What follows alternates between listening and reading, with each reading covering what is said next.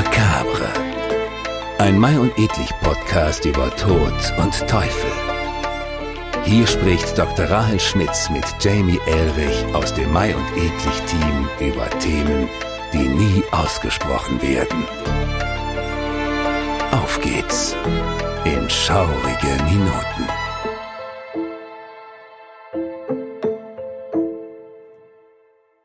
Und damit hallo und herzlich willkommen zu Memento Macabre, einem Mai und Edlich Podcast über Tod und Teufel zur Ausstellung Tod und Teufel, die wir seit September im Kunstpalast Düsseldorf bewundern dürfen. Seit mittlerweile neun Folgen ist mein Name immer noch Jamie Elrich aus dem Team von Mai und Edlich und an meiner Seite habe ich auch immer noch Dr. Rahel Schmitz, unsere Expertin für das Macabre. Hallo Rahel. Hallo Jamie, was soll ich sagen? Ich freue mich auch immer noch. da bin ich froh, das zu hören. Äh, zu Beginn habe ich natürlich, äh, äh, nicht natürlich, aber ich habe leider eine schlechte Nachricht. Wir sind mittlerweile bei Folge 9 von 12. Das heißt, drei Viertel haben wir unserer Miniserie geschafft. Die gute Nachricht ist aber, wir haben heute in Folge 9 ein wunderbares Thema mitgebracht, nämlich das Thema Subkultur Gothic. Ja, genau. Ähm, das ist was, wo man gewisse Vorstellungen hat, vielleicht auch Bilder im Kopf. Wir haben uns für heute jetzt mal das Ziel gesetzt, bisschen in die Tiefe zu tauchen, darüber zu reden, was ist Gothic eigentlich? Was ist diese Subkultur? Und da habe ich jetzt mal so als Einstieg in die Folge ein sehr konkretes Beispiel mitgebracht. Nämlich wer schon mal Zeit in den sozialen Medien verbringt, Nachrichtensendungen guckt, ARD, ZDF und so weiter und so fort, der hat möglicherweise um Pfingsten rum schon mal Bilder gesehen von etwas, das sich das viktorianische Picknick nennt, wo sich vornehm gekleidete Menschen in dunkler, viktorianischer, teils aber auch fantastischer Gewandung treffen und gemeinsam in Leipzig im Clara Zetkin Park frühstücken. Das ist dieses sogenannte viktorianische Picknick, was immer an Pfingstfreitag stattfindet und das damit Teil des sogenannten Wave Gothic Treffens ist. Es ist sogar der inoffizielle Auftakt dieses Festivals und das ist eins der größten Events der Goth-Szene. Dieses viktorianische Picknick ist etwas, wo man, wie gesagt, immer mal wieder Bilder von zu sehen kriegt. Aber was hat es damit eigentlich auf sich? Darum soll es heute gehen.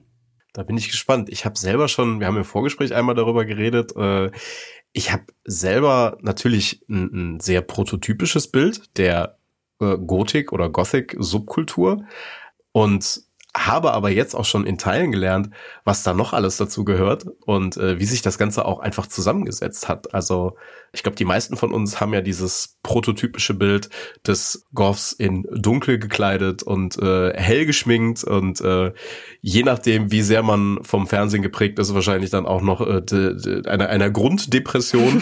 ja. und äh, da, wollen, da wollen wir heute so ein bisschen äh, Aufklärungsarbeit leisten, äh, aber eben auch zeigen, wie divers diese Kultur einfach ist. Ja. Jamie, du und ich, wir haben uns jetzt beide sehr auf den ästhetischen Aspekt konzentriert. Wer damit nicht so viel anfangen kann, ihr habt vielleicht schon mal Namen wie Nick Cave, Bauhaus oder The Cure gehört, um mal in die Musikrichtung zu gehen. Denn ähm, auch die Musik spielt in dieser Szene eine wichtige Rolle. Und du hast jetzt eben schon das Wort divers gesagt. Ich würde sagen, das wird eins unserer Schlüsselbegriffe für heute. Denn ich kann nicht genug betonen, wie vielfältig die schwarze Szene, wie es auch gerne genannt wird, eigentlich ist. Das heißt, wir werden auch wieder mit dem einen oder anderen Vorurteil aufräumen. Da sind wir ja bisher immer schon sehr gut gewesen. Wir werden auch über einige Untergruppen reden, wie Cybergoth, über Darkwave und so weiter und so fort. Und dabei feststellen, dass Schwarz eine Lebenseinstellung sein kann, die aber nichts mit Depression zu tun hat.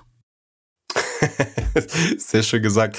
Ich glaube, dass was jetzt am Anfang einmal noch mal kurz wichtig ist, bevor wir dazu übergehen, dass dass du äh, uns noch mal genauer erklärst, was eigentlich Goth bedeutet und äh, vor allem wie sich diese Vielfältigkeit dann zeigt, ist, äh, dass wir einmal kurz den Begriff Subkultur irgendwo auch aufnehmen und erklären es muss jetzt nicht unbedingt jedem was sagen. Jeder, äh, jeden, dem das was sagt, der darf ja jetzt äh, gerne vier, fünf Mal seinen Skip-Button drücken. Der muss mir jetzt nicht zuhören.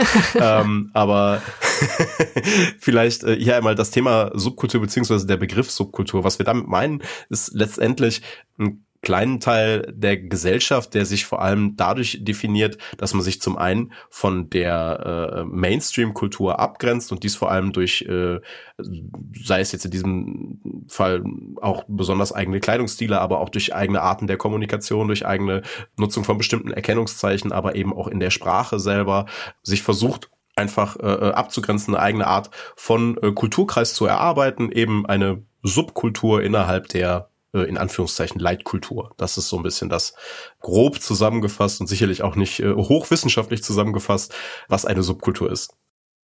Ja, das ist ein ganz guter Einstieg. Mhm. Denn sehr wichtig, wie du es schon gesagt hast, Subkultur findet immer innerhalb einer Kultur statt, einer übergeordneten und bewegt sich aber ein Stück weit gegen den Mainstream. Und ich glaube, das bringt den Kern von der Goth-Kultur oder Gothic-Kultur oder auch schwarze Szene. Es fängt schon mit den Namen an. Sehr viele Namen auch einfach. Das ist dann ein sehr wichtiger Aspekt. Und jetzt ist es so, dass ich viel mit Gothic zu tun habe, aber in meinem Fall ist das Literatur, die Gothic Novel. Ich komme ja ursprünglich aus der Anglistik, Amerikanistik. Mit der Szene an sich habe ich weniger am Hut, auch wenn ich einige Leute daraus kenne. Das heißt, um mich auf die heutige Folge vorzubereiten, habe ich einfach mal mit ein paar Leuten in meinem Freundeskreis gesprochen und ihnen die Frage gestellt, wenn du einer nichtsahnenden Person, wie beispielsweise mir, nur drei Dinge über die Szene erzählen könntest, was wären diese Dinge?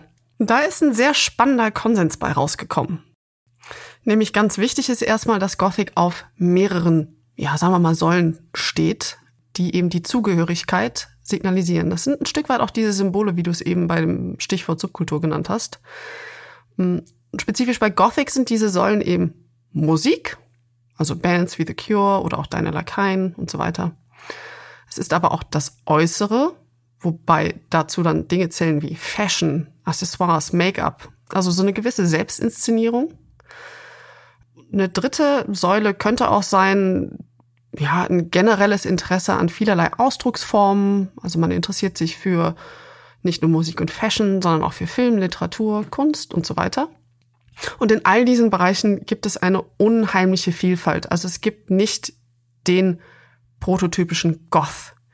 Hm, eine Freundin nannte das liebevoll die Fifty Shades of Black, was ich sehr passend finde. finde ich auch eine sehr schöne Beschreibung. Ein zweiter Konsens, der dabei rauskam, ist, was man über die schwarze Szene wissen sollte, ist, dass sie weder religiös noch politisch motiviert ist. Und das ist aus zwei Gründen wichtig. Nämlich, erstens, Goths werden gerne als bluttrinkende Teufelsanbeter abgetan, was natürlich nicht stimmt, das ist eins dieser Vorurteile. Und zweitens, historisch gesehen hat sich Gothic aus dem Punk abgespalten. Und das ist ja wiederum eine Bewegung, die sehr politisch motiviert war. Das ist auch was, wo wir gleich, wenn wir ein bisschen über die Historie von Gothic reden, ähm, drauf zu sprechen kommen. Aber da hat man einfach eine klare Abgrenzung zu einer anderen aus der Musik geborenen Subkultur. Der dritte Konsens, den ich gehört habe, ist, die Goth-Szene ist meist sehr tolerant, bunt und offen. Es ist eine lebendige und vielfältige Szene.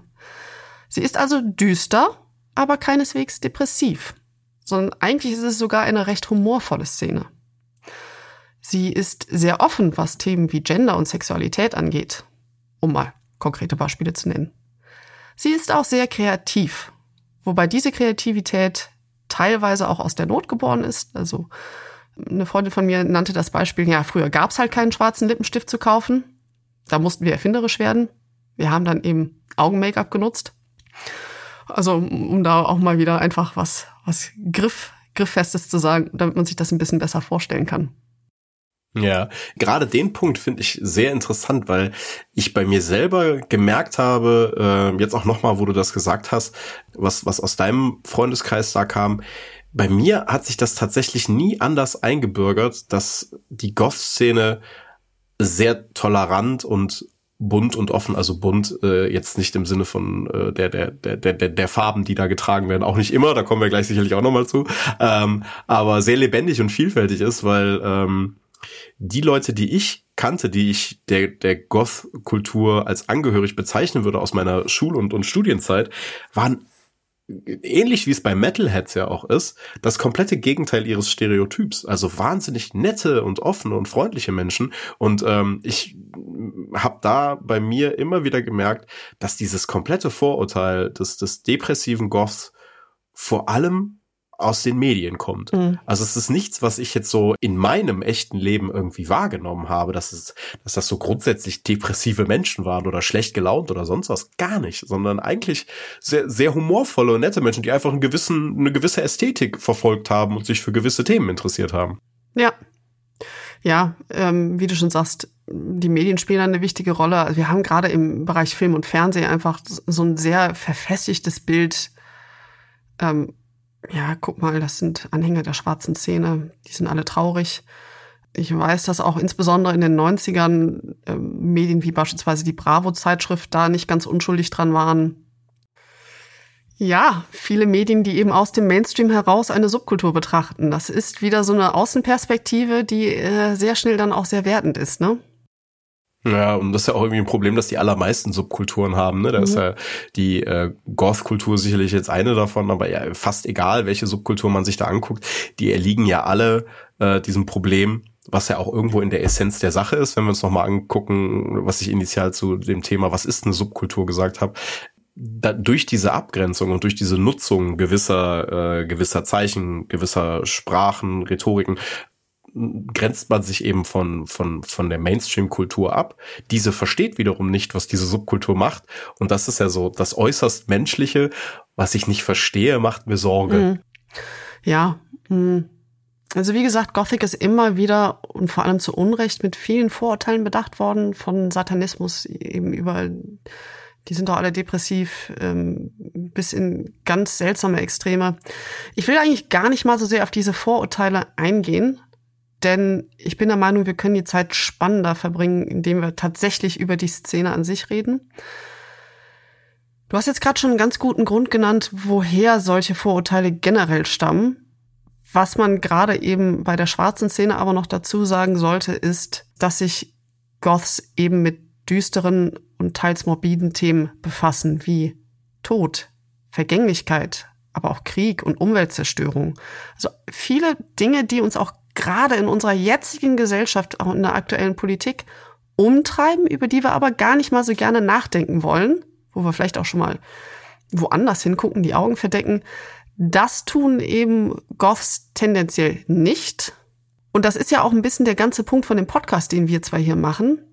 Dadurch, dass das Themen sind, die im Mainstream eher selten besprochen werden oder die auch dann eher geschönt werden, wirken die auch nochmal sehr unheimlich. Das bringt mich eigentlich schon jetzt zum nächsten Punkt. Auch der hat nämlich ein bisschen was mit den Vorurteilen zu tun. Nämlich wollte ich mal darüber reden, woher der Begriff Gothic überhaupt kommt. Wir haben den jetzt schon oft genannt, wir haben ihn selten erklärt oder um ehrlich zu sein, wir haben gar nicht erklärt. Jamie, wenn du das Wort Gothic oder meinetwegen auch Gotik hörst, woran denkst du? Also bei Gotik bin ich auf jeden Fall bei der Architektur, muss ich sagen. Das ist so das Erste, was mir dazu einfällt. Mhm. Und bei dem Rest, ich bin ja ein einfacher Mann, bei Gothic bin ich direkt bei einem Videospiel. Mhm. Ähm, aber das sind so die, die direkten Assoziationen, die ich halt hab. Also vor allem, wie gesagt, äh, Gotik, ja, sehr äh, alter, dunkler, gruftiger Baustil, sage ich jetzt mal, als, als bitte nicht Architekturexperte. ja, wir haben die Architektur, genau, wir haben die Subkultur, offensichtlich. Eben habe ich die Literatur noch mit reingeworfen. Und was wir natürlich auch haben, ist oder sind die Goten. Also eine tatsächliche Kultur, ein tatsächlicher Stamm, den es gegeben hat zu Zeiten vom alten Rom. All diese vier Felder haben denselben Namensursprung. Und der hat eben viel mit diesem alten Rom zu tun, als das römische Imperium zerfallen ist. Da wurde als Begründung immer wieder genannt, das hätte an den Goten gelegen. Vermeintlich haben sie von innen heraus eben das ähm, Imperium unterwandert und zermürbt. Das stimmt so nicht zu hundertprozentig. Es gab natürlich auch noch viele andere Gründe, warum dieses, ähm, dieses Reich zerfallen ist. Aber die Goten waren in der Tat nicht ganz unschuldig daran.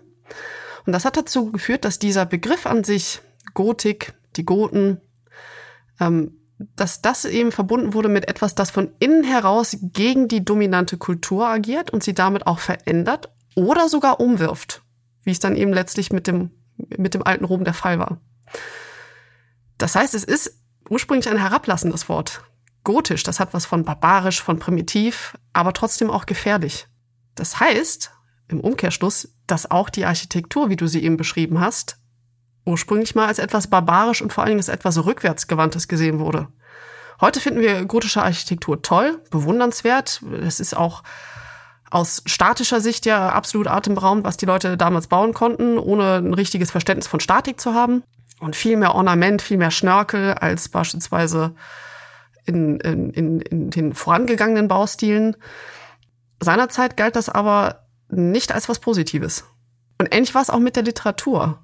So Werke wie eben Dracula oder Frankenstein auf der deutschen Seite, Der Sandmann von E.T.A. Hoffmann, ähm, die haben ursprünglich einer, einem Genre angehört, der Gothic Literature eben, die als etwas, nicht unbedingt als etwas Schlechtes, aber als etwas Niederes gesehen wurde. Nicht Teil der Hochkultur.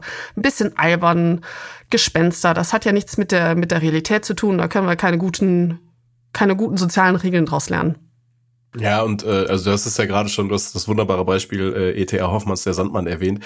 Also ähm, da kann ich auch ganz offen drüber reden. Das ist ja für mich äh, ein da, da bin ich äh, posttraumatisch belastet durch mein Studium. Also ich habe das sehr lange durchgearbeitet und äh, ich find's eben auch dann da äh, spannend. Du sagtest es gerade, ne? Gothic äh, hat diesen diesen Ursprung, dass das alles, was irgendwie gotisch war, primitiv bezeichnet wird und Gothic Literature ist dementsprechend ähm, ja irgendwas, was einfacher ist.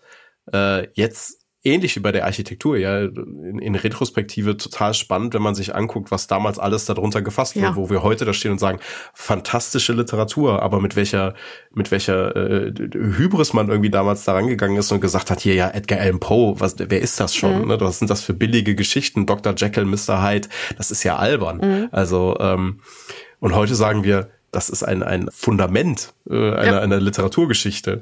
Ja. Und ähm, das finde ich, also das ist ja was, was man so durch die Bank weg in allen Bereichen der Kunst irgendwie erlebt. Gerade diese Sachen, die historisch schon so lange her sind, bewegen mich immer wieder dazu, wenn ich, wenn ich äh, gerade im aktuellen Kontext irgendwas so kritisiere, sage, das ist so einfach, das ist so billig, das ist so leicht gemacht, dass ich dann diesen Schritt zurückgehe und sage, bin ich jetzt gerade der, über den ich mich woanders beschwere? ja, der Schritt zurück ist tatsächlich immer immer eine wichtige Sache. Und ich behaupte, da, wo man den, das Wort Gothic sieht, lohnt es sich immer, den zu machen. Um jetzt mal spezifisch dazu zu kommen, wie die Subkultur an ihren Namen kam. Ähm, sie hat den nicht von der Literatur oder vom Mittelalter oder auch nicht von den alten Goten übernommen.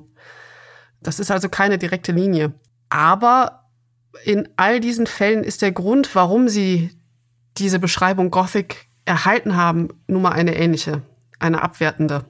Plus spätestens eben dann seit der Gothic Literature, aus der dann ja heute inzwischen unsere Horrorliteratur hervorgeht, ist Gothic auch irgendwann einfach synonym geworden mit, mit dem Schauer oder mit schaurig. Und beides ist einfach sehr passend. Also ein Stück weit hat die, die Goth-Kultur sehr gezielt eben diesen Anachronismus, aber auch diesen, diesen abwertenden Begriff übernommen, bezieht sich aber auch sehr spezifisch auf dieses schaurige Element, weil sie eben sich mit düsteren Themen befassen. Und jetzt hast du gerade eben nochmal dieses Thema Schauer und Schaurig irgendwie angesprochen. Wir haben ja auch viel über diese, diesen Ästhetikaspekt gesprochen. Was mich halt nochmal interessieren würde, ist jetzt vor allem, so Subkulturen haben ja immer einen gewissen, sagen wir mal, äh, äh Vorvater oder Vormutter, je nachdem, wie man es möchte, mhm. woraus es hervorgegangen ist. Und ähm, was sind denn so die, die Strömungen, die äh, explizit auf Gothic also vor allem eben auf die Goth-Subkultur, auf die wir äh, äh, heute zu sprechen kommen, äh, die darauf eingezahlt haben. Ja, wenn man sich das Ganze historisch anguckt, dann hat die Goth-Kultur ihren Ursprung in den frühen 1980ern, wo es ganz ähnlich wie Punk, wie Heavy Metal, wie aber auch New Wave erstmal eine vorwiegend weiße Gegenkultur der Arbeiterklasse oder auch unteren Mittelschicht in England ist. Also Gothic hat seinen Ursprung in England, auf den britischen Inseln. Und es ist dann von dort aus nach Europa und in die USA gewandert. Das ist auch das, was ich vorhin meinte mit, ähm, dass es sich aus dem Punk abgespalten hätte, Es hat sich streng genommen aus sowohl Punk als auch New Wave abgespalten. Und was ich hier total spannend finde, ist der Aspekt, ähm, wenn wir uns Punk und New Wave anschauen, das sind ja beides auch Subkulturen, die gerade in den 80ern ähm, einen sehr, sehr hohen Wert auf Ästhetik legen. Ne? Also Punk hat sich da ja nochmal stark entwickelt. Ähm, also gerade Punk heute, ne, wenn, wenn wir da die Ärzte nehmen, Punk ist ja mehr eine Lebenseinstellung als alles andere. Also wobei Gothic das natürlich auch ist, das werden wir sicherlich auch nochmal weiter beleuchten. Aber ähm, es war halt in seinen Ursprüngen eine sehr politisierte Bewegung, aber eben auch mit einer wahnsinnig herausstechenden Ästhetik. Mhm. Und auch New Wave hat das ja in, in Bereichen gehabt, und hat sich dahingehend ja auch nochmal weiterentwickelt, wenn man sich irgendwie dann das Beispiel der, äh, gerade in Großbritannien, der Mods anguckt, die ja auch sehr dann über eine sehr bestimmte Ästhetik, über einen sehr sleeken Look dann irgendwie äh, sich, sich definiert haben. Finde ich dann total spannend, dass gerade das, das Liebeskind dieser beiden Szenen irgendwo dann äh, die Goth-Subkultur ist. Die eben diesen Hang zur Ästhetik, zur abgrenzenden Ästhetik natürlich auch übernommen hat. Das ist. Ja, ja. genau. Ja, kommen wir mal zum, zum geschichtlichen Überblick zurück. Schwarze Szene hat also ihren Anfang oder ihren Ursprung in den frühen 1980ern. Interessanterweise seit den 1990ern ist Deutschland aber eins der wichtigsten Epizentren der Szene. Das hat auch ein bisschen was mit der Wiedervereinigung zu tun. Also insbesondere nach dem Mauerfall gab es einfach einen ungeheuerlichen Kreativitätsschub. Ähm, jetzt muss man sagen, in der DDR galt die schwarze Szene als nonkonform, sie war daher verboten. Aber mit der Wiedervereinigung standen plötzlich alle Möglichkeiten offen. Es ist, glaube ich, daher auch kein Zufall, oder ich behaupte, das kann ich guten Gewissens sagen, es ist kein Zufall, dass eben eins der weltweit wichtigsten Gothic Festivals in Leipzig und damit in der ehemaligen DDR stattfinden. Das ist teilweise auch historisch begründet einfach. Was ich persönlich sehr lustig finde, ist, dass 1994 der US-amerikanische Anthropologe Ted Polemis einmal gesagt hat, beziehungsweise geschrieben hat, dass Gothic eine der wenigen Subkulturen seien, die sich den Mainstream niemals aneignen würde, denn dafür seien die Themen schlicht zu düster und morbide. Und dann hat es nur so circa zwei, drei Jahre gedauert, bis hochkarätige Modedesigner wie Alexander McQueen, äh, Jean-Paul Gaultier Gothic für sich entdeckt haben und Modestücke daraus entwickelt haben, die diese Ästhetik damit natürlich auch ein Stück weit dem Mainstream näher gebracht haben. Und wenn man sich das heute anguckt, Gothic ist inzwischen ein scheinbar unerschöpflicher Quell der Inspiration. Es ist ein Stück weit auch kommerzialisiert worden und es ist definitiv nicht mehr so fremdartig wie das zu Zeiten, wo eben Ted Polemus noch seinen, seinen Satz da gesprochen hatte, wie es das da war. Also inzwischen ist Gothic doch deutlich dem Mainstream näher gekommen als noch Mitte der 90er Jahre. Und ich kann mir auch vorstellen, dass äh, diesen, diesen Satz des Anthropologen sich manche Leute vielleicht auch einfach als Herausforderung genommen haben und gesagt haben, so, das zeige ich dir jetzt aber. Im Übrigen auch, du hast gerade äh, schon äh, einige Leute erwähnt, gerade Alexander McQueen, ähm, dass äh, dieser Stücke, die äh, unter anderem Alexander McQueen ähm, damals auch gezeigt hat oder Teile, die Alexander McQueen äh, gezeigt hat, die kann man sich auch äh, in der Ausstellung Tod und Teufel ähm, anschauen. Die sind da auch ausgestellt und ähm, ist auch nochmal sehr, sehr spannend. Also es ist immer nochmal was anderes, äh, wenn man es auf Fotos gesehen hat und wenn man es dann wirklich in echt sieht, mhm. was für eine Detailarbeit da in manche Dinge reingegangen ist. Das ist schon, das ist schon wahnsinnig faszinierend. Und du hast es gerade auch gesagt, dass gerade im Bereich Fashion irgendwie Gothic äh, sehr viel Inspiration hergibt. Das sieht man in sehr, sehr vielen äh, verschiedenen Teilen. Also das äh, hat sicherlich auch, ähm, also gerade wir jetzt bei Mai und Edlich in unserer Kollektion einen gewissen Einfluss nochmal gehabt auf, auf Dinge, die wir die wir produziert haben, aber das sieht man auch überall anders. Ne? Man nimmt sich natürlich immer irgendwie äh, gerade noch nicht so viel genutzte äh, Stilelemente, äh, um einfach nochmal eine neue Art von, von, von Reichweite da zu kreieren, um jetzt das Ganze in so ein bisschen Vertriebssprech irgendwie mal umzusetzen. Mhm. Das ist einfach der normale Lauf der Dinge ist. Es zeigt aber auch, und ähm, das ist, äh, glaube ich, auch ein Punkt, den, den äh, du uns äh, jetzt nochmal näher bringen äh, äh willst, dass da sind wir wieder äh, bei dem Thema, dass wir so oft in unserem Podcast haben, dass diese Dinge, die wir eigentlich versuchen, irgendwie so ein bisschen aus unserem Alltag herauszunehmen, dann nichtsdestotrotz äh, wahnsinnigen Einfluss auf unsere Populärkultur haben. Also ähm, wie jetzt eben auch bei der Goth-Subkultur, der Ästhetik dessen und, und der Themen, die diese behandelt, sehen wir ja auch seit Mitte der 90er äh, im Bereich Film, aber auch in vielen anderen Sachen, wie, wie Goth äh, ein Stück weit salonfähig mhm. wird. Das ist eine ganz gute Art, es zu beschreiben. Also um, denken wir mal hier an Lady Gaga beispielsweise. Über die haben wir ja auch hier schon einige Male im Podcast gesprochen, insbesondere eben dann auch im Musikvideo, was sie zusammen mit Rick Janis, äh, also sprich Zombie Boy, aufgenommen hat. Das spielt natürlich auch mit dieser Ästhetik. Wir haben die Netflix-Serie Wednesday, die generell eine Liebeserklärung an diese komplette Ästhetik ist. Wobei man natürlich sagen muss, dass auch schon die Vorlage zu Wednesday, also The Adams Family, natürlich auch viel damit zu tun hat. Tim Burton im Allgemeinen, der ja auch hinter der Serie Wednesday steckt, hat in vielen seinen Filmen einfach diese Ästhetik untergebracht, auch mit einer sehr starken Eigentümlichkeit, dass man immer sofort sagt, ah ja, ein Tim Burton-Film, den erkenne ich. Ähm, das heißt, Tim Burton ist ein super Beispiel, weil er es geschafft hat, da etwas absolut Mainstream-fähiges zu schaffen, was von einer breiten Masse geguckt wird und was trotzdem so eigensinnig ist und so individuell, so wiedererkennbar, wie es wenige andere Filmemacher schaffen.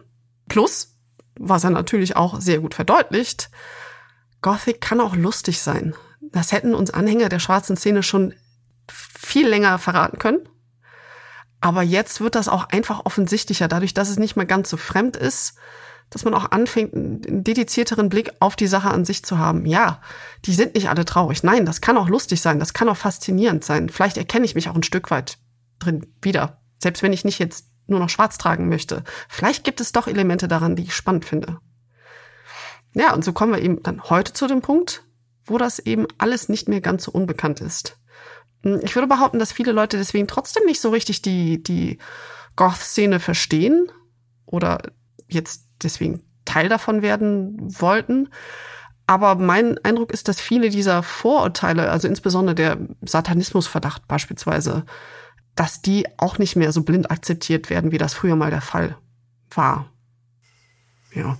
Das, das glaube ich nämlich auch. Und ich habe da eine, eine These, äh, wir hatten ja äh, vor der Aufnahme einmal kurz drüber gesprochen und ähm, die würde ich auch hier gerne nochmal breitreten, dass wir vielleicht ein bisschen länger darüber reden können, weil ich glaube nämlich, dass, äh, du sagtest es gerade, ne, auch wenn man mit dem der Goth-Kultur in der breiten Masse vielleicht gar nicht so viel anfangen kann, so hat es diese Ausbreitung von Aspekten in der Populärkultur ja auch gebracht, dass man eben sie mehr aus dieser verteufelten Ecke rausgeholt hat. Was meine These hier ist, dass es dazu geführt hat, dass Charaktere, die Goth-Aspekt haben oder eben Goth sein sollen, sich immer mehr zu so heimeligen Charakteren in Filmen, in Serien, in Büchern entwickelt haben.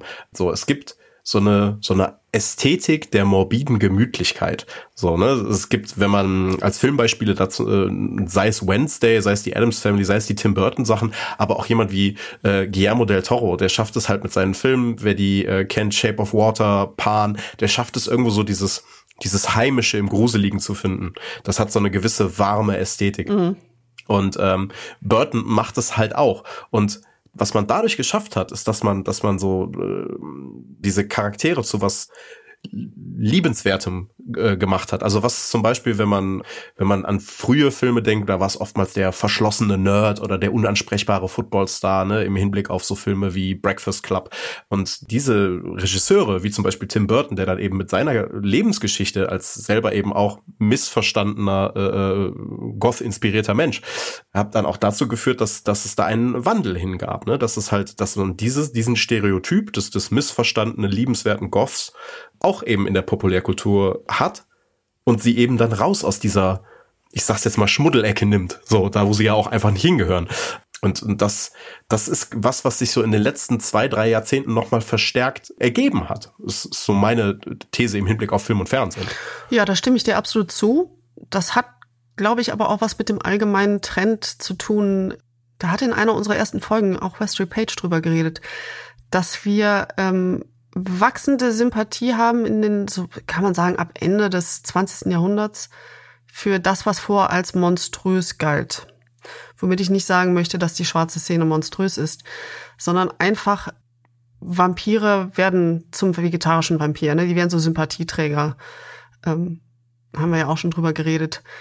Und dass diese Monster wiederum dann auf einmal zu den Helden werden, das hat aber den Grund, dass einfach ein gewisser Individualismus und eine gewisse Andersartigkeit, ähm, dieser Gedanke von gucken, was steckt denn unter der Oberfläche, dass der einfach wichtiger geworden ist. Und das sind die Aspekte, die du eben auch sehr gut mit der Goth-Szene vereinen kannst, von wegen, achte nicht nur auf die schwarze Kleidung, sondern was steckt dahinter. Und gerade diese Anhänger sind nun mal sehr individualistisch. Ich habe es eben schon gesagt, es hat auch sehr viel mit einer ästhetischen Selbstinszenierung zu tun. Und das ist nun mal nicht von der Stange bei H&M gekauft, sondern es ist eine sehr kreative Gestaltung der eigenen Persönlichkeit. Das heißt, diesen Individualismus, den wir eben seit den letzten zwei, drei Jahrzehnten suchen, den kann man da sehr gut finden. Hm, das, das finde ich ähm, auch vor allem im Hinblick darauf interessant, dass es ja ähm, für so eine Subkulturszene eigentlich ja auch immer spannend ist, gerade wenn man so versucht, so individualisiert zu sein, sich so ein bisschen äh, dadurch ja eben versucht abzugrenzen. Ne? Also wir hatten das gerade äh, initial nochmal Thema Subkultur, äh, warum mache ich das überhaupt oder warum machen Menschen das? Und wenn man sich jetzt diesen anderen Aspekt anhört, dann klingt das ja schon fast danach, als würde sich das ja fast, fast schon wieder auflösen. Hm. Ja. Naja, man kann sich jetzt fragen, ob die Szene dadurch auch ein bisschen ihr Alleinstellungsmerkmal verloren hat oder sagen wir mal ihre Abgrenzung vom Mainstream. Hm, ich würde eigentlich eher sagen, dass dieser Individualisierungsaspekt vielleicht noch ein bisschen komplexer geworden ist, als es noch in den 90ern war, dass man eben mehr Mühe investieren muss als nur in Anführungszeichen die schwarze Klamotte. Kohärent oder ich sag mal wiedererkennbar würde ich behaupten, ist das trotzdem aber alles noch. Ja. Ich finde auch, dass, ähm, also wiedererkennbar ist es auf jeden Fall. Und auch wenn das jetzt nicht so ganz einhergeht mit dem, was ich gerade gesagt habe, ich finde, für so eine Szene geht es ja auch viel um die Szene am Leben zu erhalten. Und so eine Szene wird ja nochmal interessanter dadurch, wenn sie halt in Aspekten in der Populärkultur aufgegriffen wird. Ja.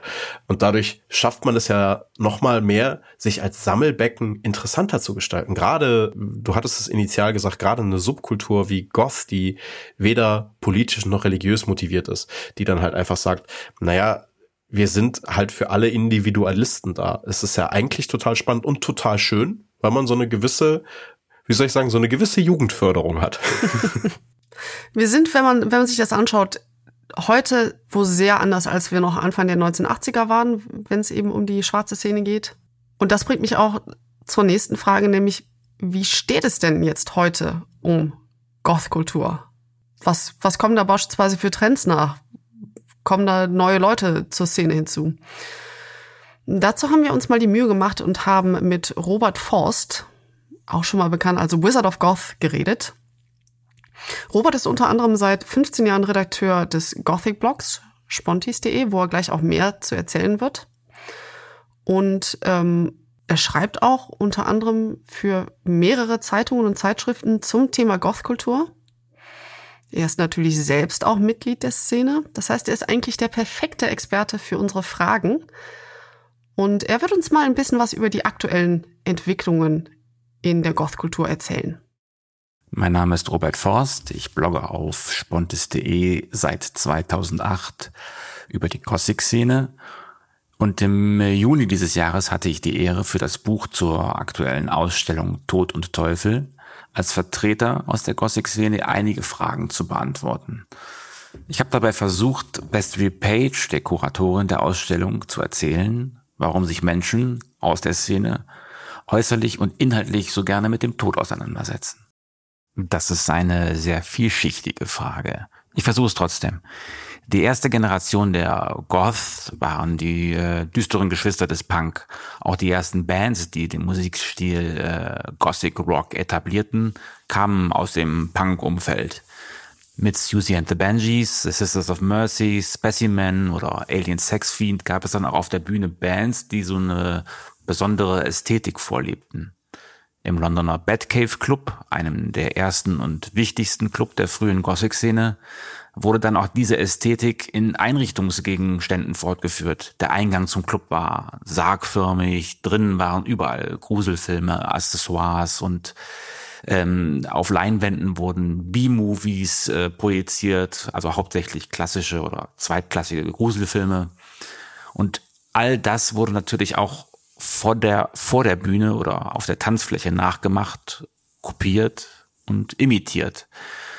Mit zunehmender Verbreitung des Trends und weiteren Bands, die diese Art von Musik aufgriffen, verselbstständigte sich diese Ästhetik und die Szene begann alles, was zum damaligen Zeitpunkt als gruselig wahrgenommen wurde, in ihren Outfits zu integrieren.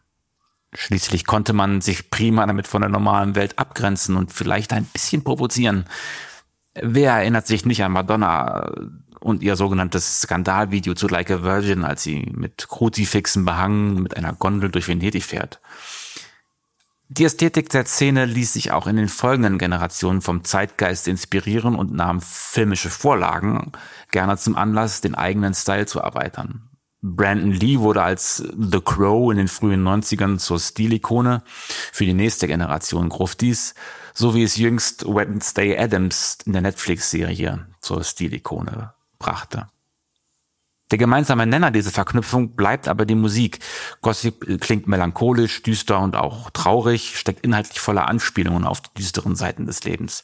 Das drücken Künstler auf der Bühne durch ihre Ästhetik aus und die Szene zeigt dadurch ihre Zugehörigkeit zu eben dieser Musik.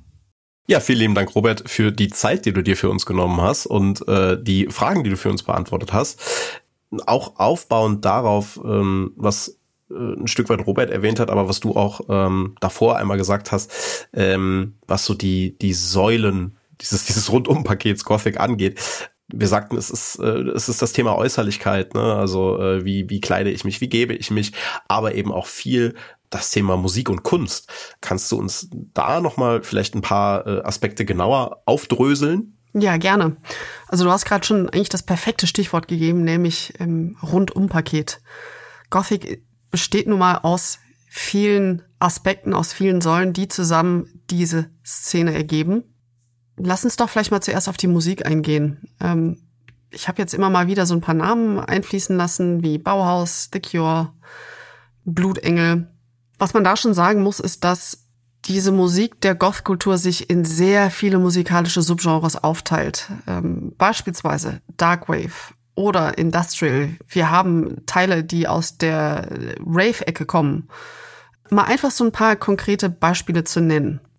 Wir haben das Subgenre Dreadgoth, wo beispielsweise Bauhaus dazu gehört. Wir haben die neue deutsche Todeswelle, wo Deine Lakaien dazu. Es gibt Synthie-Pop.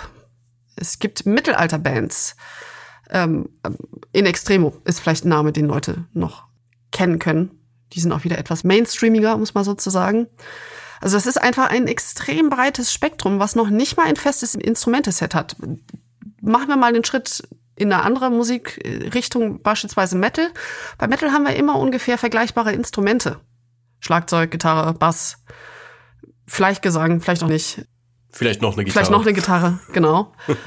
Aber bei diesen ganz vielen verschiedenen Musikgenres, die irgendwo unter Gothic fallen, das kann mal Elektro sein, das kann in die Richtung Folk gehen, das kann Metal-Elemente haben, das kann ganz vieles sein. Mhm. Was natürlich eine Frage ist, die sehr gerne gestellt wird, ist, warum hören die Leute denn sowas? Ja, was soll ich sagen? Das weiß ich auch nicht. Meine Gegenfrage ist immer, warum hören wir denn Metal, Pop oder Techno? Musikgeschmack ist generell sehr schwer zu erklären. Und was mir aber auffällt, ist, dass im Vergleich zu vielen anderen Kulturen, Subkulturen, der Musikgeschmack der schwarzen Szene schon deutlich heterogener, als wir es da kennen. Es lässt sich also noch nicht mal für mich so ein, so ein, so ein Durchschnitt bilden. Was aber ist, ähm, oder was eben, wenn man sich mit Leuten wieder unterhält, was häufig erwähnt wird, ist, dass Goths Musik mit Tiefgang wertschätzen. Das heißt, sie hören beispielsweise den Texten, also den Lyrics zu. Sie denken darüber nach das ist noch so am ehesten das, wo ich sagen würde, hier haben wir ein gemeinschaftliches Bild, was sich darauf durch die Bank weg anwenden lässt. Wobei es natürlich auch da immer Abstriche gibt. Ich wollte gerade sagen, also das ist ja, ähm, ich glaube auch, dass es das, das Thema äh, Wertschätzung und Tiefgang wichtig ist. Und dann muss man ohne jetzt jemandem auf die Füße treten zu wollen, aber wenn man sich dann so manche Bands, auch der vorher erwähnten, anguckt, auch diese haben natürlich wahnsinnig äh, ja. poppige Songs, ja.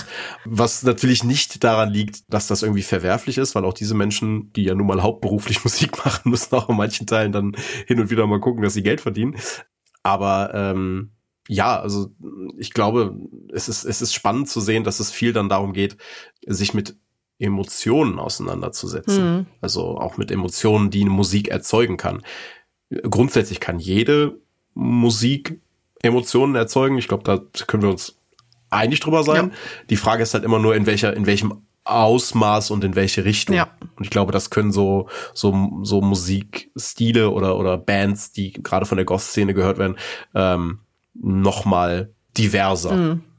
mhm. Um mal zur, zur zweiten Säule zu kommen, das ist das, was ich vorhin unter diesem recht vagen Begriff von das Äußere zusammengepackt habe. Oder sagen wir mal die Selbstinszenierung, die ist eben genauso heterogen. Na, wir denken an die Fifty Shades of Black. Mit Kleidung, Make-up, Accessoires, aber natürlich auch gewissen Verhaltensweisen. Ja, auch da gibt es eben unzählig viele Ausrichtungen. Beispielsweise, wo wenige Leute dran denken, wenn sie Goth hören und dann eben viel an Schwarz denken, aber auch die bunten Cybergoths gehören dazu. Ähm, das, das, das ist was, das hattest du mir äh, einmal im, im Vorgespräch erklärt und gezeigt und ich kannte das gar nicht. Ich finde das okay. total spannend und ich finde das, das zeigt noch mal mehr diesen Aspekt, äh, die Goth-Szene zu be beschreiben und äh, das, was so alles darunter gefasst werden kann. Da sind wir wieder bei dem, unser Hauptbegriff wird divers sein. Ähm, das, das zeigt dieses Beispiel dieser, dieser, dieser Cybergoths noch mal deutlicher, wie ähm, breit das ist. Kannst, kannst du das vielleicht einmal kurz für all diejenigen, die jetzt gar nichts damit anfangen können, versuchen hektisch diesen Begriff während des Podcasts zu googeln, vielleicht einmal ganz grob beschreiben, was man unter Cybergoth verstehen würde? Ja, klar. Cybergoths sind nicht schwarz gekleidet, sondern sie sind tatsächlich bunt. Ähm, und es gibt so ein paar gängige, ja, ich sag mal, Erkennungszeichen, die man immer wieder finden wird. Und das sind so Dinge wie bunte Schläuche in den Haaren. Ähm, oder teilweise auch, also mit bunt meine ich teilweise Neonfarben. Oder auch so, so Goggles, also Brillen. Ähm, alles ein bisschen futuristisch. Das ist was, was ursprünglich aus der Rave-Szene kommt. Also eben eher aus der Richtung Techno-Elektro was so ein bisschen den Mittelweg gegangen ist zwischen eben dieser Rave-Szene und der schwarzen Szene. Die sind auch nicht immer ganz unproblematisch in der schwarzen Szene anerkannt worden, weil eben auch so ein gewisses Gatekeeping geschah. Die sind uns zu bunt oder auch sie befassen sich nicht genug mit unseren Themen, weil bei Cybergoths gerne der, der Vorwurf gemacht wird, naja, die haben dieses Auftreten dann, wenn sie eben ähm, auf einem Konzert sind oder auf einem Festival, auf einem Rave. Aber wenn man sie aus dieser Situation rausnimmt, dann haben sie eigentlich mit der Thematik nichts am Hut. Äh, das ist was, was ich selber jetzt nicht beurteilen kann, sage aber dazu, dass wir diese Form von Gatekeeping fast überall haben, wo Leute sagen, hm, ihr seid mir aber nicht düster genug oder ihr seid mir nicht literarisch genug oder was auch immer. Ne? Von daher, da wäre ich immer vorsichtig mit. Ja, aber so in der Nussschale gesagt, das sind Cybergoths. finde ich, finde ich immer noch total interessant, aber noch interessanter in dem Moment äh, der Aspekt auch des Gatekeepings. Ne? Also wir hatten es initial mal äh, äh, auch im Zusammenhang mit, äh, mit Robert angesprochen, wenn es um, um Nachwuchs geht und das, das Schlimmste, was man ja, egal welcher Szene antun kann, ist irgendeine Form von Gatekeeping zu betreiben. Ne? Ich glaube, das kann man so äh, schon schon übergreifend sagen, sobald man äh, Leute quasi davon abhält, weil sie sind ja noch nicht XY genug, mhm. wird man niemals neue Begeisterung für irgendeine Form von Szene oder Hobby oder Lebensstil finden können. Ja, man verhindert natürlich ein Stück weit, dass sich die Sache auch weiterentwickelt. Wobei weiterentwickeln natürlich nicht heißt, dass jemand dir das, wie du es bisher gemacht hast, wegnimmt. Sondern im besten ja. Fall wird es nur einfach mehr. Aber gut, da sind wir jetzt schon bei einer für mich persönlich sehr wichtigen Grundsatzfrage. Wir kommen jetzt, glaube ich, sonst ein bisschen weit vom Thema ab. Lass uns noch mal zum, zum Äußeren zurückkommen. Also Cybergoths sind eben dann eine Möglichkeit, wie Gothic aussehen kann. Ähm, es werden aber auch beispielsweise Elemente von Fetischwear manchmal übernommen. Oder es gibt eben bleich geschminkte Leute in viktorianischer Gewandung, wie wir sie auf dem viktorianischen Picknick finden. Sehr viele verschiedene Ausrichtungen, auch da wieder, da so ein Durchschnitt zu bilden, ist nicht leicht und definitiv nicht förderlich. Aber klar, schwarz ist eine Farbe, die man viel finden wird. Aber eben nicht ausschließlich. Hm, generell der Schwerpunkt bei diesem Auftreten ist eben Individualismus, Anderssein, Stück weit auch Monstrosität.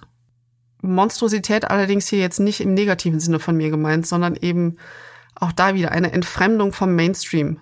Dass einfach die Standards, wie sie im Mainstream gesetzt werden, mal ein sehr konkretes Beispiel, Standard, ein Mainstream-Standard davon, was als schön gilt, die werden eben in der Szene aufgehebelt. Hm, ästhetisch gesehen ist diese schwarze Szene auch sehr exzessiv. Sie ist viel um sozusagen. Sie ist sehr schwarz. Sie nutzt sehr viele Accessoires. Die Leute, ähm, ach da wieder, dieses viktorianische Picknick ist einfach aus ästhetischer Sicht ein schönes Beispiel. Sie ziehen nicht ihre ein, zwei von der Stange gekauften Klamotten an, sondern die sind dann oft selbst gemacht. Die sind üppig, opulent. Die sind auffällig. Auch das passt natürlich wieder ein Stück weit zu diesem Anderssein und zu diesem Individualismus. Manchmal ist mehr nun mal mehr. Das sieht man auch an der Stelle dann ganz gerne. Ja, ich glaube auch, vor allem, wenn du sagst, es ist, oder das ist ja das, worüber wir gerade sprechen, ne? wenn Ästhetik so ein, eine, eine große Säule von etwas ist, dann muss dieser Aspekt von Ästhetik halt auch durch ein, ein viel ausgeglichen werden. Das kann dann nicht nur in, in Aspekten oder, oder irgendwo äh, in kleinen Teilen irgendwie auftauchen, in kleineren Symbolen, sondern dann ne, also wenn, wenn, wenn man es macht, dann richtig, ja. so ein bisschen nach dem Motto. Ja. ja, jetzt haben wir schon darüber geredet, okay, wie kann Gothic denn aussehen? Jetzt ist natürlich die Frage, warum ist das denn so? Hm, Im ganz ursprünglichen Sinne, naja, ein Stück weit ist der Tod oder sagen wir mal die, die Themen, mit der sich eben Anhänger der Szene befassen, sind die ästhetische Motivation. Also diese Themen werden also ästhetisch aufgegriffen. Sprich, wir haben Schwarz als Farbe der Trauer und Melancholie. Einige Leute schminken sich bleich. Ähm, wir haben viele Symbole, die sich mit Vergänglichkeit befassen. Die werden eben in verschiedenen Formen aufgegriffen, umgedacht, neu verwertet, variiert und so eben zu dieser Gesamtästhetik dann geformt. Was dann noch wichtig ist zu sagen, dass diese Emotionen wie Trauer und Melancholie, die sind innerhalb der Szene nichts Negatives, sondern die werden in etwas Positives umgekehrt. Also mal ein konkretes Beispiel. Wenn man jetzt auf den Friedhof geht, dann kann man da sehr traurig sein und sehr viel über den Tod nachdenken. Man könnte diese Situation aber auch darüber nachzudenken, was es eigentlich bedeutet, dass man selbst noch lebt. Ne, diese Gedankenumkehr ist etwas, was wir sehr oft sehen in der Gothic-Szene. Dass Trauer einfach auch ein Ansatz sein kann, um über positive Werte nachzudenken. Und was ich hier ja total spannend finde, ist, ähm, wir reden gerade über Trauer und Melancholie und aus dem Grund auch, um hier ein Stück weit aufzuklären, weil es ja so ein bisschen als, als Stereotyp eines Goths aufgegriffen wird. Ja, die sind ja immer so traurig. Ja. so in die, in die, in die Tüte gesprochen. Und dann, äh, um, um einen Schritt mal wieder zurückzugehen, wenn wir uns die deutsche Romantik beispielsweise angucken, die ja äh, in, der, in der Literatur ja wahnsinnig äh, äh, beliebt und, und, und gerade, äh, und das sage ich jetzt überspitzt als selbst Literaturwissenschaftler, äh, aus, aus den elitären Szenen immer so rausgehoben wird, als dieses wahnsinnig äh, tolle und emotionale Thema. Wie viel Melancholie äh, hier eine Rolle spielt, Heimweh und äh, Naturlust und äh, sonst was das wird da etwas wahnsinnig Tolles und Spannendes wahrgenommen. Gleichzeitig wird eine Szene wie, wie die Goth-Szene mit ihrer Vorliebe für Melancholie und, und die Gefühle, die damit einhergehen, auch äh, Trauer und Tod, die werden verhohnepiepelt. Ja. Äh, weil man dann sagt, ja, die sind ja, was ist denn mit denen los? Ja. Warum sind die denn, warum hängen die denn immer nur auf Friedhöfen ab? Ja, ich, ich könnte genauso gut jeden damaligen Romantiker fragen, was hängst denn du da immer oben auf den Bergen ab und, und guckst dir den Nebel der Täler ja. an? was, was machst du da? Was du gerade da beschrieben hast, ist ein sehr greifbares Beispiel von unserem sehr schwierigen Umgang mit der Vorstellung einer Hochkultur, die, sobald man den Begriff Hochkultur hört, man sollte es hinterfragen. Denn auch die von uns hochgelobten Romantiker waren nicht immer todernst. ja, dass da, es wird mit zweierlei Maß gemessen. Das ist ein Problem, was wir heute ähm, an vielen Stellen haben, gerade in kulturellen Fragen. Jetzt haben wir ja äh, viel auch äh, über die Themen Ästhetik gesprochen und ich glaube, es wäre jetzt hier in diesem Zusammenhang auch nochmal ganz schön von unserem Mann aus der Szene, eben von unserem Experten was zu hören, der uns auch sicherlich nochmal mehr äh, zur Verknüpfung zwischen Ästhetik und der Szene erzählen kann. Und äh, deswegen würden wir hier gerne nochmal Robert Forst zu Wort kommen lassen. Ich möchte es gleich vorwegnehmen. Die schwarze Szene wächst und gedeiht. Grundsätzlich scheint es so, als würde die Szene seit ihrer Entstehung in den frühen 80er Jahren sich stetig weiterentwickeln. Ich würde sagen, dass mit jeder neuen Generation von Menschen, die sich für die Szene interessieren, auch neue Einflüsse, Ausdrucksformen und ästhetische Vorlieben dazukommen. Früher gab es etwa alle zehn Jahre, sag ich mal, neue ästhetische Trends. Mittlerweile erfindet sich die Szene etwa alle fünf Jahre neu, vermutlich weil das Internet solche Prozesse einfach beschleunigt. Gerade hinsichtlich der Ästhetik zeigt sich jede Generation von Popkultur und Zeitgeist beeinflusst. Dabei wird stets immer das aufgegriffen, was gesellschaftlich auch als düster oder böse wahrgenommen wird. Neue Bands, die zum Beispiel das breite Spektrum des Genre Gothic bedienen, sind ebenso Einflussgeber wie auch Filme und Serien. Kleidung, Make-up oder auch Body Modification werden dabei zum Stilmittel der Selbstinszenierung verwendet. Dabei werden mittlerweile auch viele ästhetische Epochen aus dem mittlerweile 50-jährigen Gothic-Geschichte immer wieder neu interpretiert und vervielfältigt. Oft sind es auch Leute, die sich nur diesem Trend zu eigen machen und Gothic nicht als Lebensgefühl wahrnehmen. Ich denke, die Szene zieht auch Nachfolger für genau dieses Lebensgefühl an, weil Gefühle wie Melancholie, Traurigkeit oder Sehnsucht im Grunde nie aussterben und Dinge wie Tod und Vergänglichkeit uns tagtäglich begegnen. Vor allem junge Leute suchen dabei ein Ventil, genau mit diesen Dingen umzugehen. Dazu zählt natürlich neben der Ästhetik auch vor allem die Musik, die Entwicklung der eigenen Kreativität und Ausdrucksformen sowie gemeinsame Interessen. Im Vordergrund steht oftmals nur der ästhetische Aspekt, der mit den sozialen Netzwerken immer wichtiger geworden ist. Hier gibt es natürlich genug Spielraum, die düstere Seite, die man fühlt, auszudrücken und zu präsentieren. Leider wird es halt von außen immer nur darauf reduziert. Natürlich altert auch die Gothic-Szene, um auf deine Frage einzugehen, Jamie. Allerdings haben wir unser Szene-Dasein meiner Ansicht nach mit einer ganz eigenen inhaltlichen Kultur bereichert. Literatur, Mystik, Okkultismus, die Vorliebe für Friedhöfe oder schaurige Orte, das Interesse an Tod und Vergänglichkeit oder auch das gemeinsame Genießen von Traurigkeit, wie man so schön sagt, gibt der Szene auch im Alter ausreichend Identifikationspotenzial, während die pure Rebellion des Punk möglicherweise irgendwann erschöpft ist, weil man halt älter wird. Ja, vielen lieben Dank, Robert, für diese Einblicke. Und danke, dass du dir die Zeit genommen hast, uns ein paar äh, Gedanken zur Gothic-Szene einzusprechen. Das bringt mich auf den Gedanken, dass ich eigentlich gerne nochmal über die Viktorianer nachdenken möchte. Wir haben ja in vergangenen Folgen schon darüber geredet, dass sie eben diesen Totenkult auch hatten, dass sie sich sehr viel mit der Vergänglichkeit befasst haben. Und offensichtlich in der Gothic-Szene haben wir auch sehr viele Anspielungen auf eben das viktorianische Zeitalter. Um nicht zu sagen, wir haben ein gewisses viktorianisches Fable in der Szene. Und ich glaube, das hat sehr viel zu tun eben mit diesem Interesse am Vergangenen, aber auch an einer Kultur, die selbst eben großes Interesse am Tod hatte. Und auch da wieder mit den Viktorianern geht ein gewisser ästhetischer, exzessiver Anspruch einher. Man macht sich nun mal schick. Da haben wir einfach ein sehr schönes, griffiges Beispiel, wie Ästhetik und Szene zusammenpassen, um eben Subkultur zu formen. Ja. Es ist gerade, wenn wir, wenn wir, wenn wir selber auch so nochmal zurückblicken auf äh, die Folge der Totenkulte, ähm, wo wir, wie du ja gerade bereits sagtest, das Thema aufgegriffen haben, welcher, welcher Pomp auch im, im viktorianischen Zeitalter einfach gesteckt hat. Mhm. Ne? Und äh, das, du hast es gerade ja schon angesprochen, das ist sehr schön zu sehen, wie man das im Bereich der Goth-Subkultur nochmal aufgreift und da man ja auch irgendwo das Gefühl bekommt, ähm, also gerade auch mit den anderen äh, Bewegungen der Szene, die du vorhin angesprochen hattest, eben Cybergoth und so, man, da kriegt man ja schon fast das Gefühl äh, aus dem ursprünglichen DIY-Gedanken, ne, wir haben keinen schwarzen Lippenstift, dann machen wir uns den halt selbst, äh, geht auch gleichzeitig einher, äh, dass man einen, einen starken Recycling-Gedanken hat innerhalb der Szene. Ja, es, es wird sehr viel recycelt, absolut.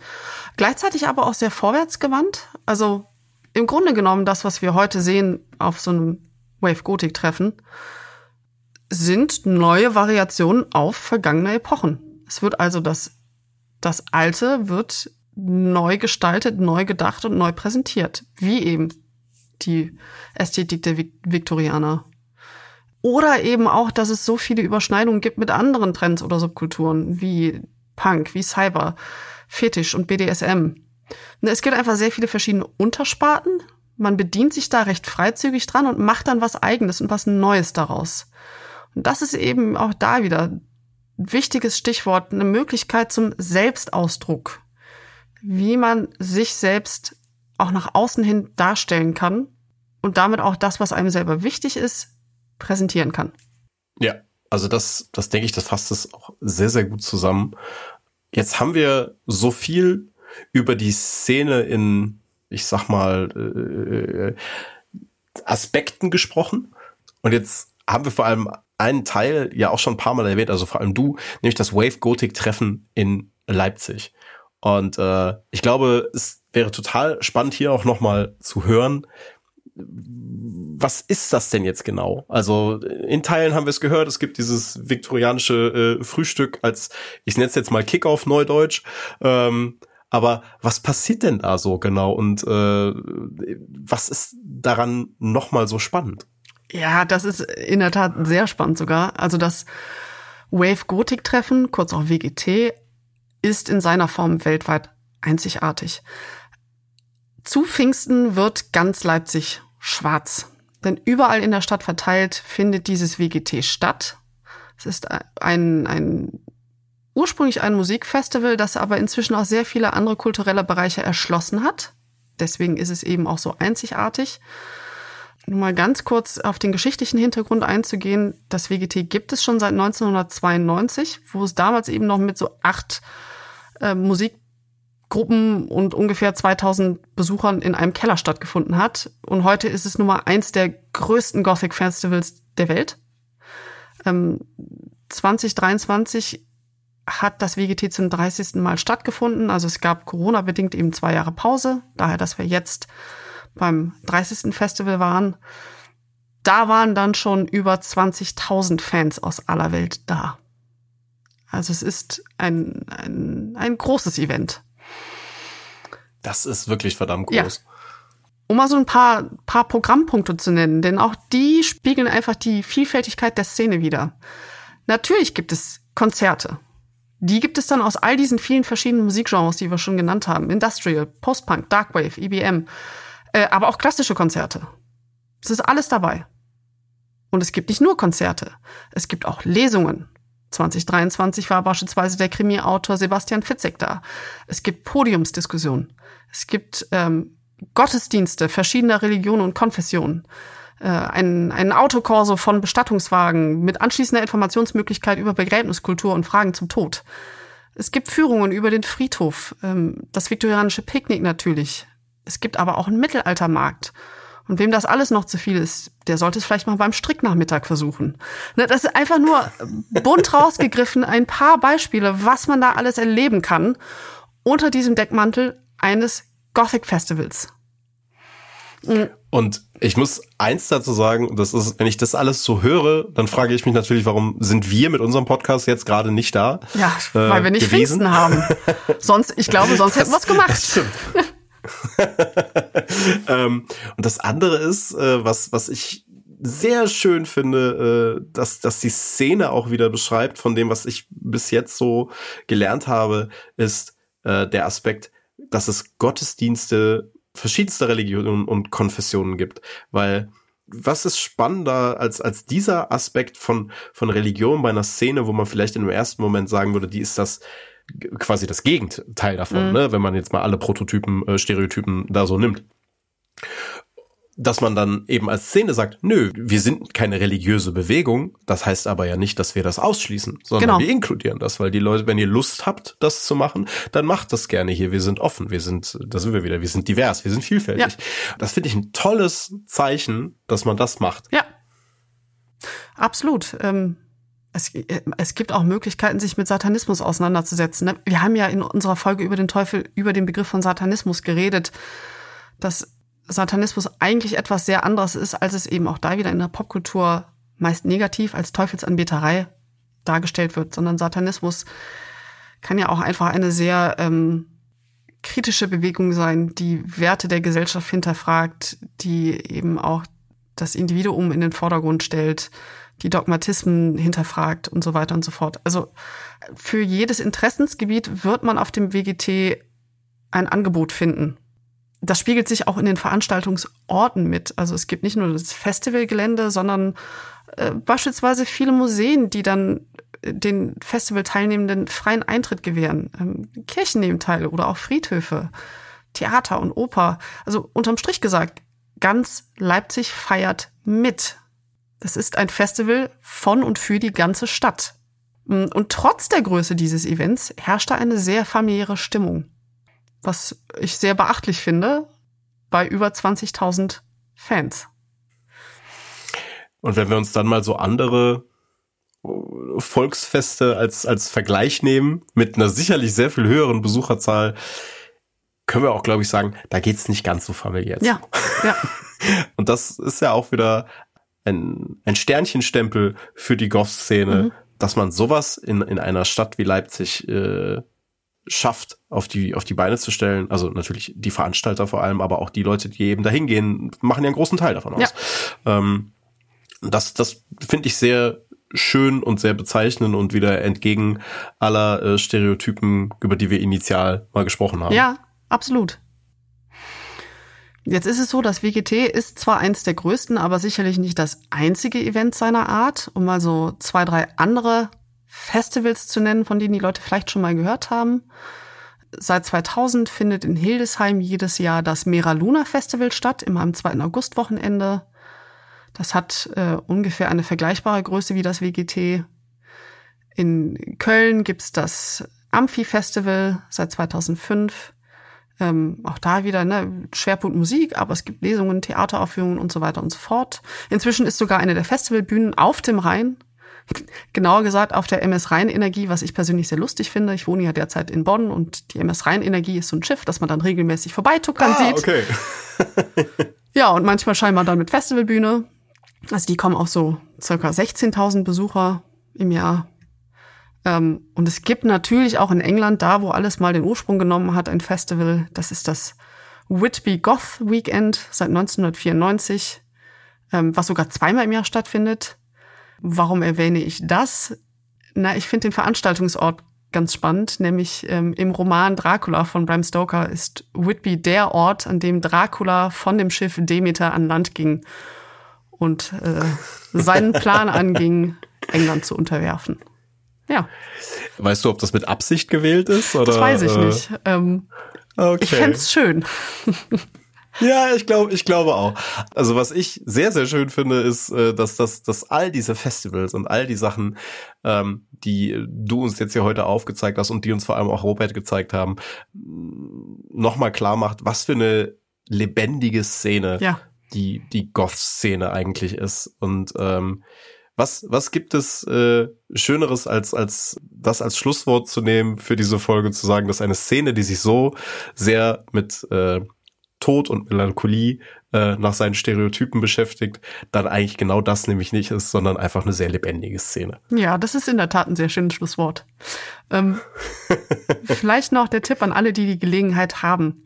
Die Ausstellung Tod und Teufel hat tatsächlich tolle Ausstellungsstücke eben über die Gothic-Szene, die einem das ganze Thema auch greifbar näher bringen können. Also das kann ich da nur empfehlen. Die Ausstellung können wir Generell euch da draußen mal wieder nur mal wieder nur näher ans Herz legen. Ja. Was wir euch auch ans Herz legen wollen, ist äh, die nächste Folge, die wir haben. Da wird's nämlich, wir hatten es vorhin einmal schon erwähnt, äh, das Thema äh, heimelig gruselig. Und äh, was wir in der nächsten Folge haben werden, geht meines Erachtens auf jeden Fall in die gleiche Richtung. Nämlich, äh, da ist es das folgende Thema. Ja, die Geister, die ich rief. Horror und Weihnachten. Weihnachten ist auch nicht die Zeit, wo wir drüber nachdenken, so im Zusammenhang mit Geistergeschichten. Da denkt man meistens eher an Halloween. Aber es gibt tatsächlich auch eine sehr alte Tradition davon, Geistergeschichten zu Weihnachten zu erzählen. Und wir kennen alle ein sehr berühmtes Beispiel davon, nämlich Charles Dickens A Christmas Carol. Das heißt, wir werden einfach mal ein bisschen in diese Tradition eintauchen. Wir werden auch über Charles Dickens Werk reden und darüber nachdenken, warum Menschen eigentlich zur heimeligen Weihnachtszeit über Gespenster und Spuk nachdenken. Sehr schön, da freue ich mich sehr drauf. Äh, worüber wir uns auch freuen würden, ist, wenn ihr uns eine Bewertung für den Podcast da lasst. Wenn es euch gefallen hat, abonniert uns natürlich und erzählt äh, euren Freunden von uns. Und ähm, wenn ihr uns auch so einfach mal Feedback schicken wollt, dann dürft ihr das gerne tun. Am liebsten per Instagram bei instagram.com slash mai und edlich in einem Wort. Und äh, ich würde sagen, wir machen einen Deckel auf diese Folge und äh, sagen bis zum nächsten Mal. Bis zum nächsten Mal. Manchmal ist der letzte Satz ein Ende. Ein Ende für immer. Bei diesem Podcast nicht. Das war Memento Macabre, ein Mai und Edlich Podcast über Tod und Teufel. Wer mehr in die Welt von Mai und Edlich eintauchen möchte, klickt einfach mal vorbei auf mai-edlich.de. Noch mehr Infos gibt es in den Show Notes.